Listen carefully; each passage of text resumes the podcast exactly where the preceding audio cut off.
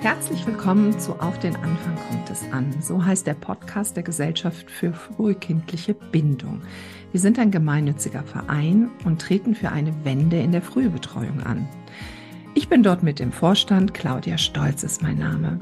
Und heute wieder hier bei mir im Podcast ist Frau Dr. Agathe Israel. Sie ist Nervenärztin, Psychoanalytikerin, Buchautorin. Sie ist die Expertin, wenn es um Säuglinge, Kleinkinder und das Thema Bindung geht und gestaltet als Vorstandsmitglied die Arbeit sehr aktiv im Verein mit.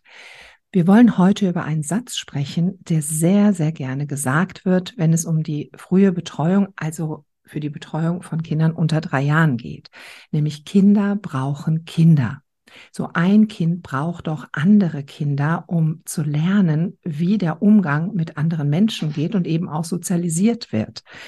Aber in diesem frühen Alter ist fast schon eigentlich ein bisschen das Gegenteil der Fall. Also Kinder sollen natürlich nicht isoliert werden, aber Babys und kleine Kinder brauchen keine anderen Kinder. Sie brauchen vor allem verlässliche, ganz wenige Bezugspersonen. Ich habe das selber beobachtet in meiner jahrzehntelangen Arbeit in der Kindertagespflege, habe selbst drei Kinder und sehr viel Austausch mit Menschen, die mit Kindern arbeiten. Und du, Agathe, bist vor allen Dingen in der Beobachtung der Kleinsten ganz tief. Und das ist deine Expertise, eben was ein Kind in dem Alter braucht. Guten Morgen, liebe Agathe. Guten Morgen, Claudia. Ja, dann wollen wir uns mal an dieses Thema ranmachen. Kinder brauchen Kinder.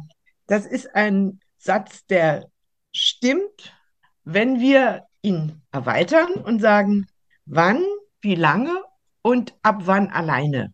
Wann, wie lange und ab wann alleine profitieren Kinder von anderen Kindern. Unbestritten ist, dass Kinder von anderen Kindern sozial, aber auch intellektuell wirklich ganz viel lernen können. Aber nur solange sie selber im Gleichgewicht sind. Und zwar im körperlichen und im emotionalen Gleichgewicht. Das heißt bei kleinen Kindern, dass sie sich gehalten fühlen, dass ein anderer Erwachsener laufend übersetzt, was ist jetzt los? Braucht das Kind eine Unterstützung, wenn das Kind signalisiert, ich bin nicht im Gleichgewicht? Das sind ja erstmal ganz primitive Signale wie Weinen, oder auch in der Mimik fängt das Kindchen an, seine Stirn zu runzeln, den Mund zu verziehen und dann eben auch außer sich zu sein und laut zu rufen. Und dann braucht es natürlich erstmal einen anderen, der wieder das Kind ins Gleichgewicht bringt, damit es sich wieder öffnen kann für die Eindrücke, die von außen kommen. Das heißt also, wenn die Konflikte im Kind nicht zu groß sind, es nicht gerade zu sehr von ungestillten Bedürfnissen überflutet wird, können Kinder einmalig von anderen Kindern lernen.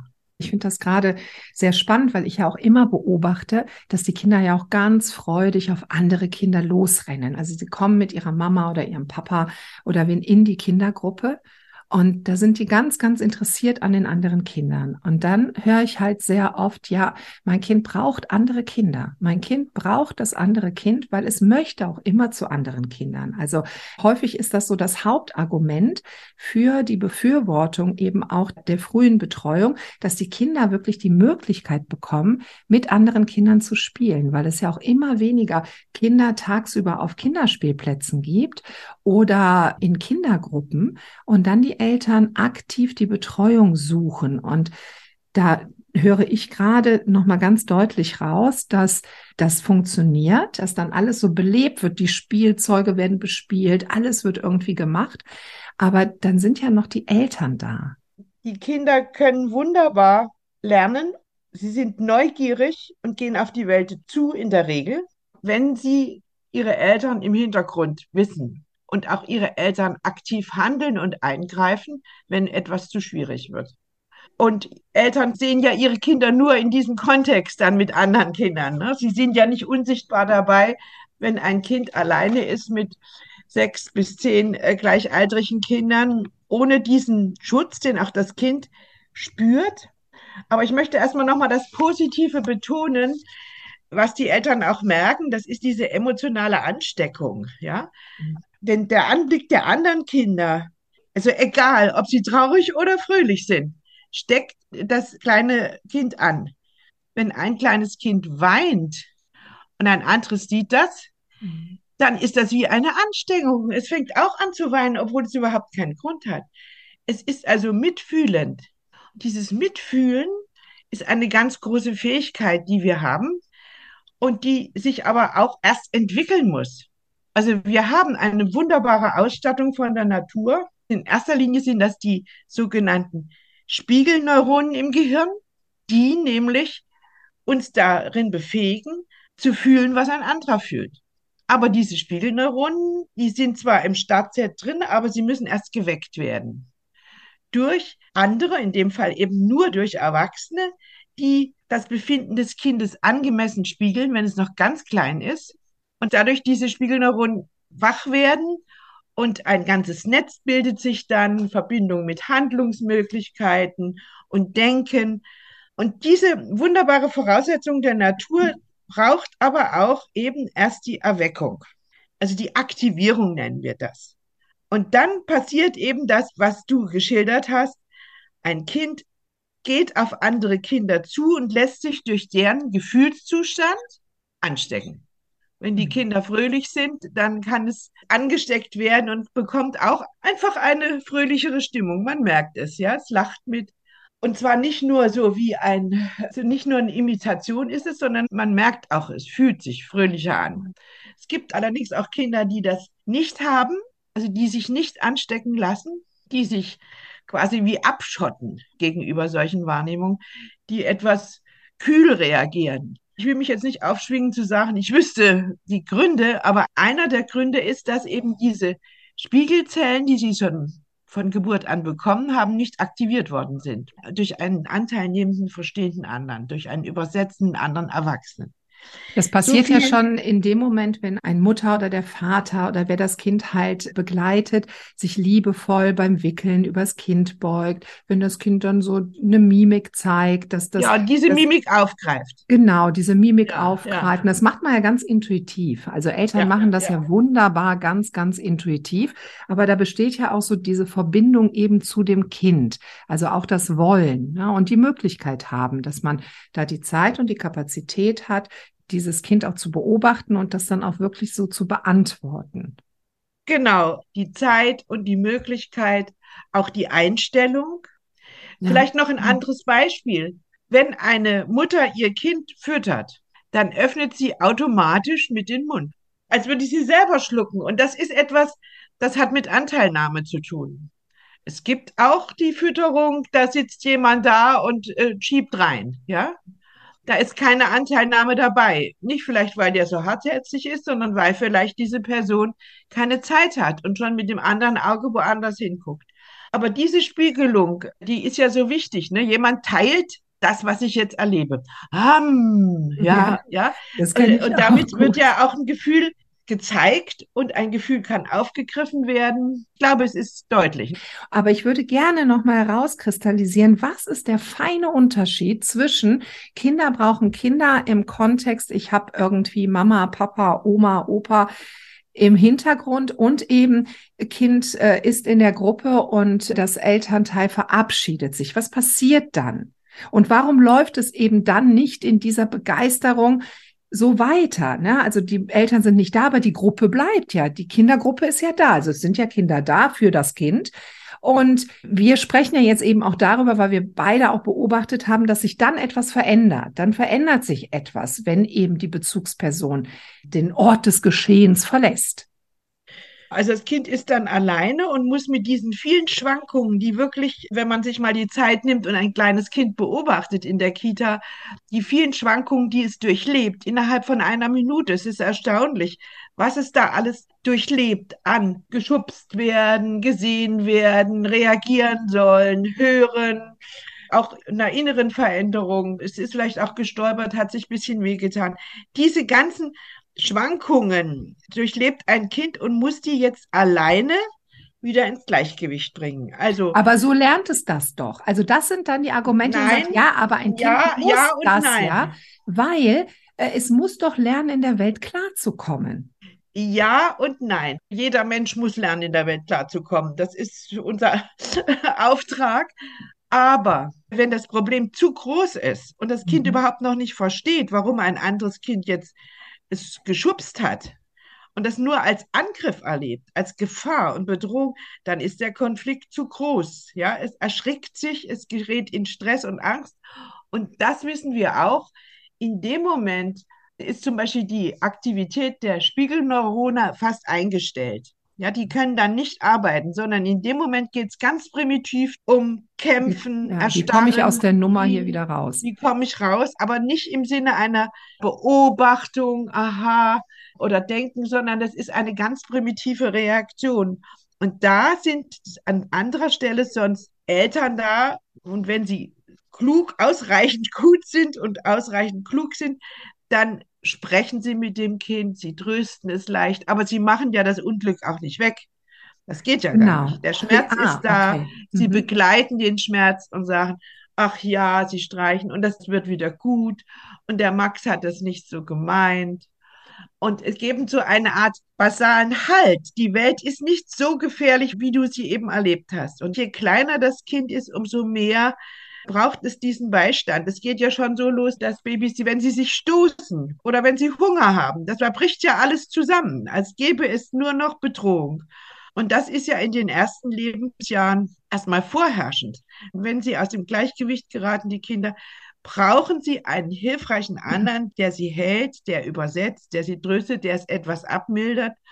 Und damit nehmen sie eben auch auf, aha, man kann sich helfen. Und dadurch entsteht das, was ja dann auch als Erfahrung Ja. weitergetragen wird ins Leben. Das heißt, wenn das Kind dort ist und diesen, ich nenne es mal sicheren Hafen nicht im Hintergrund hat, wo es weiß, ich bekomme dort Schutz und ich kann mich jetzt durch diesen Schutz, werde ich so weit gehalten, dass ich tatsächlich mir auch Modelle schaffen kann, wie ich dann später im Leben mit solchen ähnlichen Situationen umgehen kann. Was aber, wenn ich keinen sicheren Halt im Rücken habe, überfordert mich als kleines Kind die Situation so sehr, dass ich keine wirkliche Handlungsoption speichere, wie ich damit später umgehen kann. Zumindest keine Ich gute. kann nur eine Verteidigungsstrategie speichern, aber keine Handlungsoption. Jetzt würden ja, sagen ja Eltern, Mhm. okay, aber dafür gibt es ja die Erzieherinnen, die haben das gelernt, das sind pädagogische Fachkräfte,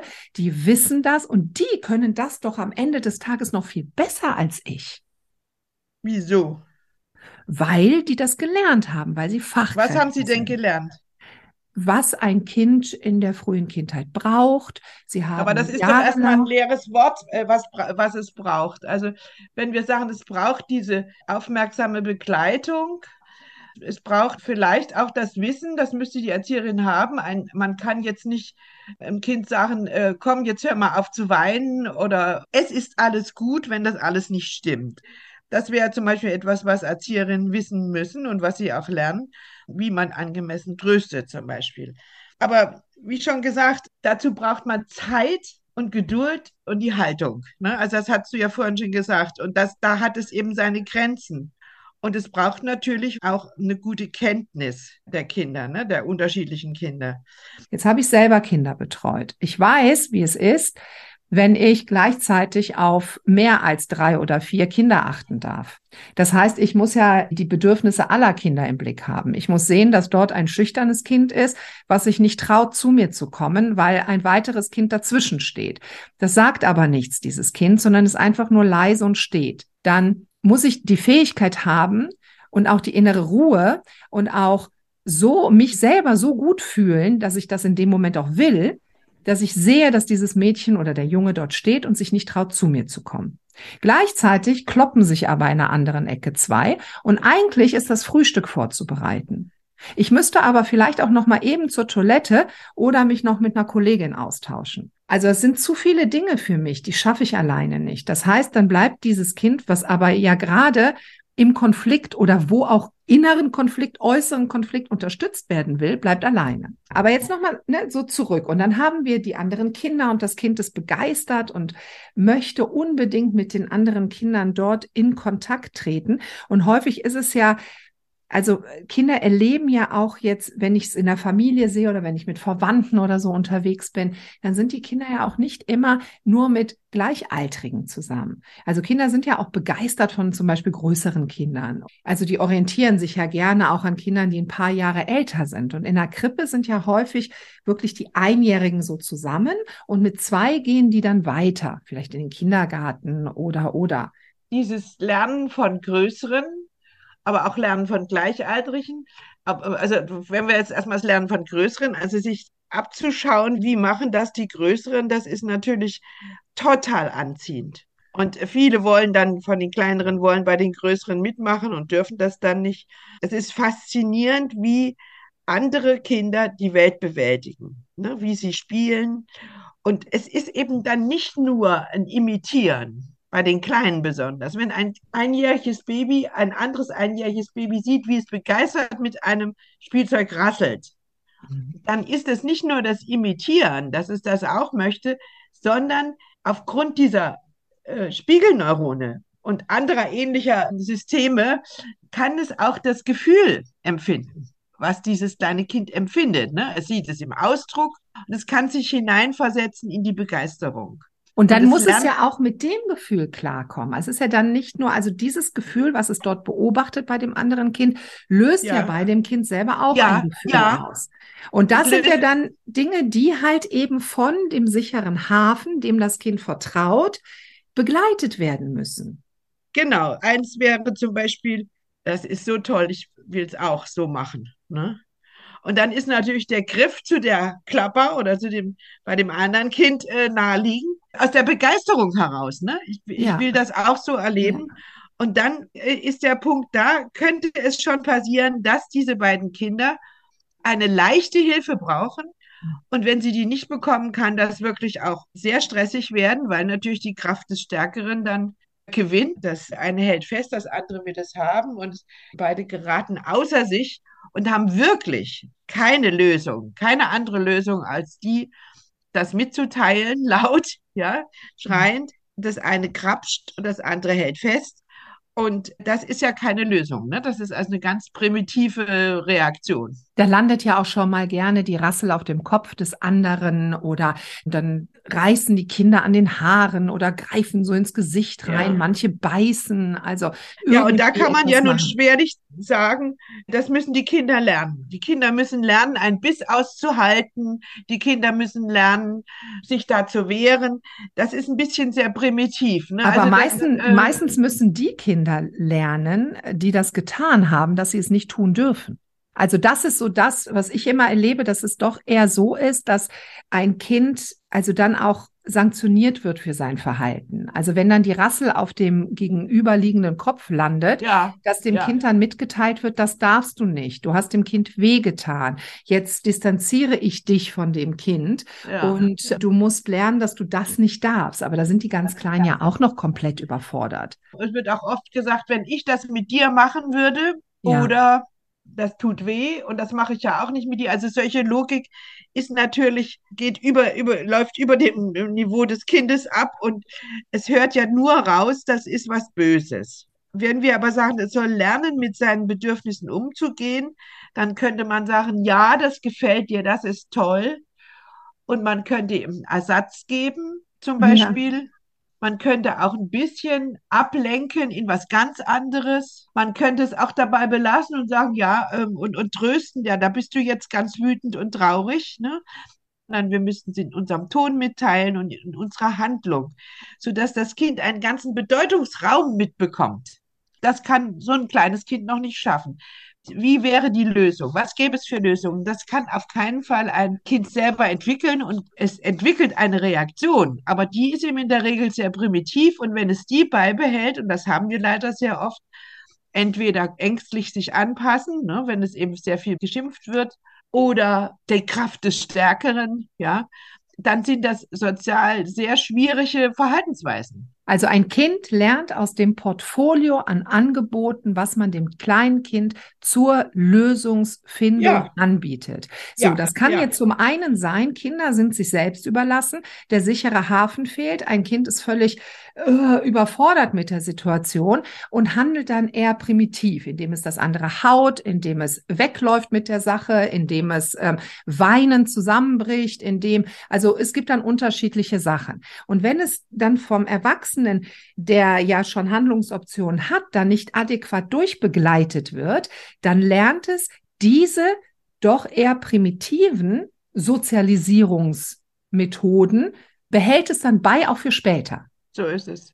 Ich hatte es ja vorhin gesagt, äh, wenn Angst und Stress hoch sind, dann können die Spiegelzellen nicht mehr so arbeiten. Wir haben auch schon mal drüber gesprochen, dass dann das Stresshormon Cortisol vermehrt ausgeschüttet wird und dass das auch die Verbindung zur Hirnrinde, also zu der Region, mit der wir denken können, dass die da blockiert wird. Und das brauchen wir ja unbedingt. Wir brauchen ja Lösungen, die wir vorher bedenken und denken können und Entwürfe, um auch zu wissen, aha, hier ist jetzt das und das nötig und nicht eine ganz primitive Kurzschlussreaktion. Das ist dann die Last, die man später im Leben hat und das mühsam umlernen muss, was eben wirklich sehr schwierig ist. Also auf so eine früh erworbene primitive Reaktions, wie sagtest du, ein Portfolio, äh, das zu ändern, ist sehr schwierig und ich will in dem Zusammenhang vielleicht auch noch mal darüber sprechen, dass ja dadurch, wenn wir zu früh in diese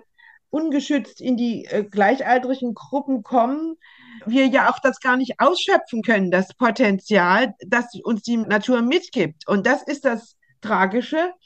Wir sind ja darauf vorbereitet, in Gruppen zu leben. Das ist unsere ja. Natur. Die Menschen sind keine Einzelgänger. Wir sind keine einsamen Wölfe, sondern wir sind ja darauf ausgerichtet, eben mit solchen Grundausstattungen in unserem Gehirn, mit speziellen Nervenzellen, die aber erstmal sozusagen eine Übungsphase, eine Anregungszeit brauchen in dieser Zeit, die wir immer wieder als die Zeit mit den Eltern bezeichnen, in dem innigen Austausch und in dem eben Geduld und Aufmerksamkeit da sind, um auf die Befindlichkeit zu reagieren. In dem Zusammenhang möchte ich auch noch an Studien erinnern, dass man, das ist jetzt noch gar nicht so lange her, durch sorgfältige Beobachtung im Labor allerdings herausgefunden hat, dass wir Menschen nicht, wie Darwin meinte, nur ums Überleben kämpfen, sondern wir sind von Natur aus altruistisch. Kinder sind von Natur aus altruistisch, wenn sie eben diese Früherfahrung haben, dass jemand anderer ihnen in altruistischer Weise hilft. Können wir das ein kurz ein bisschen erklären, was ja. das bedeutet, dass ein Kind also altruistisch ist? Also altruistisch heißt, ein kleines Kind ist von Haus aus interessiert daran und bereit, einem anderen Kind zu helfen. Es sieht nicht primär im anderen Kind einen Feind, der ihm was wegnimmt, sondern erstmal sind sie hilfsbereit und solidarisch. Wer sich die Zeit nimmt, mal in einer Kita zu beobachten, bei etwas älteren Kindern ist das zu sehen, also so ähm, Anfang drittes Lebensjahr geht es los. Aber auch schon bei den kleineren sehen wir Ansätze, wie sie unterstützen, ja, sie geben dem anderen etwas von dem, weil sie merken, der will das jetzt zum Beispiel. Ich bin ja sehr, sehr, sehr viel, also ich habe das ganz große Glück, in Kitas und Einrichtungen zu ja. sein und beobachten zu dürfen. Und häufig, und ich habe sehr lange den Job ja selber gemacht, und sehr häufig erlebe ich, dass die Annahme sehr stark ist, dass ein Kind, dass einem Kind eben das nicht unterstellt wird, dass es partizipieren möchte, dass es helfen möchte, dass es mit anderen Kindern in Kontakt, in wohlwollenden Kontakt treten möchte, sondern die Annahme besteht, dass das Kind erzogen werden muss. Dem genau, kind muss gezeigt genau. werden, dieses ja. Verhalten, was du an den Tag legst, ist negativ und das musst du bitte lassen. Also ein anderes Kind wird nicht gekratzt und gehauen und dann in dem U3-Bereich ist das ja doch sehr schwierig, weil also ich habe das letztens beobachtet, eine Situation, da wollte ein Kind 18 Monate noch etwas mehr Frühstück haben, hat sich aber gewünscht, dass das von seiner Bezugsbetreuerin gegeben wird, die auch neben ihm saß. Und eine andere stand aber schon und hat dann gesagt, du, ich gebe dir das. Aber er wollte nicht, er wollte seine Bezugsbetreuerin. Und das ging halt so weit, dass man gesagt hat, du kriegst hier keine Extrawurst, du bist hier nicht alleine. Und wenn du mich da jetzt nicht machen lässt, musst du lernen, dass du meine Anweisungen befolgst. Und das Ende war, dass das Kind also nicht mehr bekommen hat zum Frühstück, damit es das ja. eben lernt, weil es wohl nicht alleine in der Gruppe ist. Also es ist immer eine ganz große Sorge, dass man Kinder zu sehr verwöhnen könnte. Äh, wenn es diese Erfahrung gemacht hat, ich werde gesehen, ich werde ernst genommen und auf mich wird eingegangen, dann ist es aber fähig, äh, man könnte es fast sagen, es weiterzugeben schon, ganz früh das Gute weiterzugeben. Ne? So wie wir eben auch sagen, das Teil des Erlebens kann das Erleben sich einfühlen in ein anderes Baby, würde mhm. sich das jetzt schon als Handlung zeigen. Ja, nicht nur als Einfühlen, aha, sondern auch, ah, du brauchst das, ja. Und da erleben wir auch ganz kuriose Situationen, dass sich natürlich Kinder unterschätzen. Sie schleppen dann was viel zu, wollen was viel zu Schweres anschleppen, um dem anderen zu helfen, zum Beispiel. Oder sie die wollen der Mami helfen, ne? obwohl sie noch viel zu klein sind, ja, ähm, ein- und ausräumen sieht dann ganz anders aus. Also es ist nicht nur, das ist eben gar nicht hilfreich. Ich würde gerne noch mal festhalten, Kinder brauchen Kinder. Da sind wir uns ganz einig. Kinder brauchen andere Kinder, weil Kinder lieben andere Kinder. Kleine Kinder sind keine exklusiven Wesen, die separiert werden. Im Gegenteil, sie wollen den Umgang mit anderen Kindern. Das heißt, die Annahme der Eltern, dass ein Kind in einer Kindergruppe gut aufgehoben aufgehoben ist, ist erstmal nachvollziehbar. Und dass Eltern sagen, ich möchte das meinem Kind auch gönnen, ist auch nachvollziehbar. Oftmals erlebe ich es, dass die Eltern ein Störgefühl haben in dem Moment, wenn sie sagen, mein Kind geht jetzt für einen ganzen Tag in die Krippe, damit es halt den Kontakt mit anderen Kindern hat. Und die dann über dieses innerliche Störgefühl gehen, weil sie sagen, ich möchte es meinen Kindern aber gönnen, diesen Kontakt zu anderen Kindern. Was wir jetzt aber auch besprochen haben, ist, dass Voraussetzungen dafür geschaffen sein müssen. Das heißt, die Kinder müssen in eine Umgebung kommen, wo die Möglichkeit besteht, dass sie einen Menschen als Bezugsperson akzeptiert und kennengelernt haben. Oder halt die Hauptbezugsperson, je kleiner sie sind, umso primärer sollte diese Bezugsperson sein, die dann eben dabei ist. Die dient als sicherer Hafen und dann kann das Kind auch die Dinge, die es erlebt, im Kontakt mit anderen Kindern verstehen, weil der Erwachsene dem Kind hilft, die Dinge zu übersetzen. Wenn es diesen Erwachsenen nicht hat, ist das Kind überfordert und kann nur primitiv auf das reagieren, was dort in dieser Überforderung entsteht. Reagiert jetzt ein Kind, aber bei jeder Reaktion in einer Handlung mit einem anderen Kind, lernt das Kind etwas, was sich ja beim Kind auch speichert. Das heißt, das Kind, also wie so ein Werkzeugkasten, ne? das ist leer und ähm, jetzt packe ich da ein Werkzeug rein. Dieses Werkzeug ist nicht, oh, ich wäge ab, ich habe mehrere Möglichkeiten. Dieses Werkzeug ist dann, ich hau dir eins drüber und ich flüchte, weil ich bringe mich irgendwie in Sicherheit. Es hat keine weiteren Handlungsoptionen bekommen. Das hat diese noch nicht gelernt. Und deswegen ist ein Zusammentreffen mit anderen Kindern für eine bestimmte Zeit gut. Also man muss ja auch immer mal die Zeit sehen. Es geht ja nicht um eine Stunde am Tag oder zwei. Wir sprechen ja auch hier von acht Stunden, sechs Stunden, in denen das Kind ja dieser Situation ausgeliefert ist und diesen sicheren Hafen im Rücken nicht hat. Und da ist es nicht mehr wertvoll, mit anderen Kindern zusammen zu sein. Habe ich das richtig verstanden? Ja. Also immer wenn die Anforderung, die Fähigkeit des Kindes überschreitet, braucht es eine Unterstützung. Und die kann durch andere Kinder die ja auch noch nicht so denken können, durch gleichaltrige andere Kinder nicht so kommen. Und da ist der Mangel und auch die Gefahr, finde ich. Und da wird dieser Spruch überdehnt. Da ist er nicht mehr gültig. Wenn ja. ein Kind aus dem Gleichgewicht ist, wenn ein Kind im Konflikt ist, es kennt ja auch noch nicht sowohl als auch wie wir. Man kann es ja sowohl so machen als auch so, das kennt es ja noch nicht. Also wenn ein Kind im Konflikt ist, dann gerät es in Angst und Stress, kann nicht mehr sich so einfühlen in den anderen und neigt zur primitiven Reaktion. Und da ist das Ende des sozialen Lernens erreicht in dem Moment. Da braucht es Unterstützung. Da gilt der Satz nicht mehr, Kinder äh, brauchen Kinder, sondern hier heißt es, jetzt braucht das Kind einen hilfreichen Erwachsenen, der moderiert Sagen wir so, Kinder brauchen Kinder zur Stimulation. Kinder brauchen Kinder zur Ja. Anregung. Kinder lieben es, mit anderen Kindern da zu sein. Kinder brauchen aber auch einen Moderator, der diese Sache steuert. Und damit ist aber nicht, jetzt könnte man ja wieder sagen, okay, es gibt ja die Erzieherin, den Erzieher in der Kita. Das ist ja der Moderator. Damit ist nicht gesagt, ich gebe mal kurz rein, gib die Schippe wieder zurück. Der hatte die zuerst. Damit ist auch nicht gemeint, stell dich jetzt nicht so an, das war nicht so schlimm. Damit ist auch nicht gemeint, dass, ne, du musst jetzt nicht traurig sein oder so. Damit ist gemeint, ich kann, habe die Möglichkeit und die Zeit und die Kapazität und den Willen, dem Kind auf Augenhöhe zu begeben und das Kind durch diese Situation zu begleiten. Das Ja. eine Minute dauern kann, das kann aber auch schon mal zehn Minuten dauern, je nachdem, wie lange Weil, das Kind dann ähm, Unterstützung braucht. Ja, da will ich dich unterbrechen, weil auch der Erwachsene Zeit braucht, um sich in die Lage des Kindes hineinzuversetzen. Nur dann, wenn wir uns über das, was äußerlich wir sehen, ein bisschen Zeit nehmen, um uns in die Lage, die Bedürfnislage des Kindes hineinzuversetzen, können wir das Kind ja wirklich da abholen, wo es sich befindet. Wir Erwachsenen brauchen auch die Zeit. Da sind wir bei unseren Forderungen. Die Frage ist ja auch immer, warum reden wir jetzt die ganze Zeit darüber? Und unsere Gesellschaft tritt ja dafür ein, nicht um irgendwie den Menschen zu sagen oder irgendein schlechtes Gewissen machen zu wollen oder, oder, oder, sondern wir treten dafür ein, um aufzuzeigen, dass die Bedingungen, so wie sie im Moment sind, Kinder werden zu früh, zu lange außerfamiliär betreut.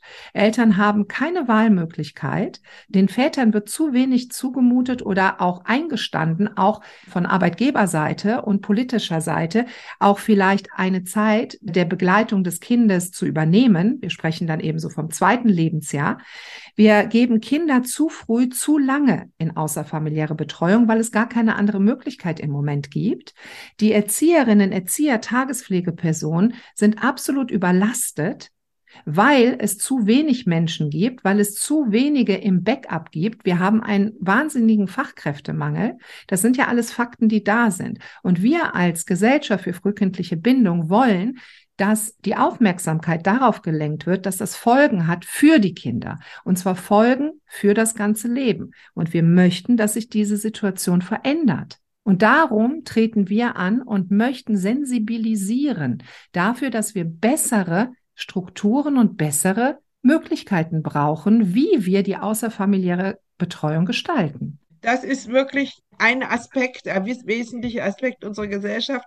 Und der zweite ist ja die Frage, wieso sollten das Eltern nicht tun? Eltern, die das Kind gut kennen und die bereit sind, sich hineinzuversetzen von Natur aus, weil sie die Eltern sind und die Verantwortung haben.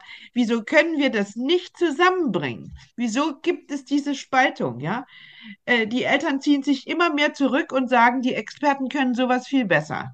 Das wäre die nächste Frage für ein äh, weiteres Gespräch. Dir erstmal, also mega vielen Dank, dass du dir die Zeit nimmst, hier diesen Podcast immer wieder aufzunehmen und uns den Einblick gewährst in deine Arbeit und in das, was du ja schon seit Jahrzehnten wirklich dokumentierst, erlebst, beobachtest und weißt, welche Folgen das eben für die Kinder hat und diesen Schatz uns mitgibst, damit wir eine gute Entscheidung treffen können, was wir unseren Kindern wann zumuten wollen.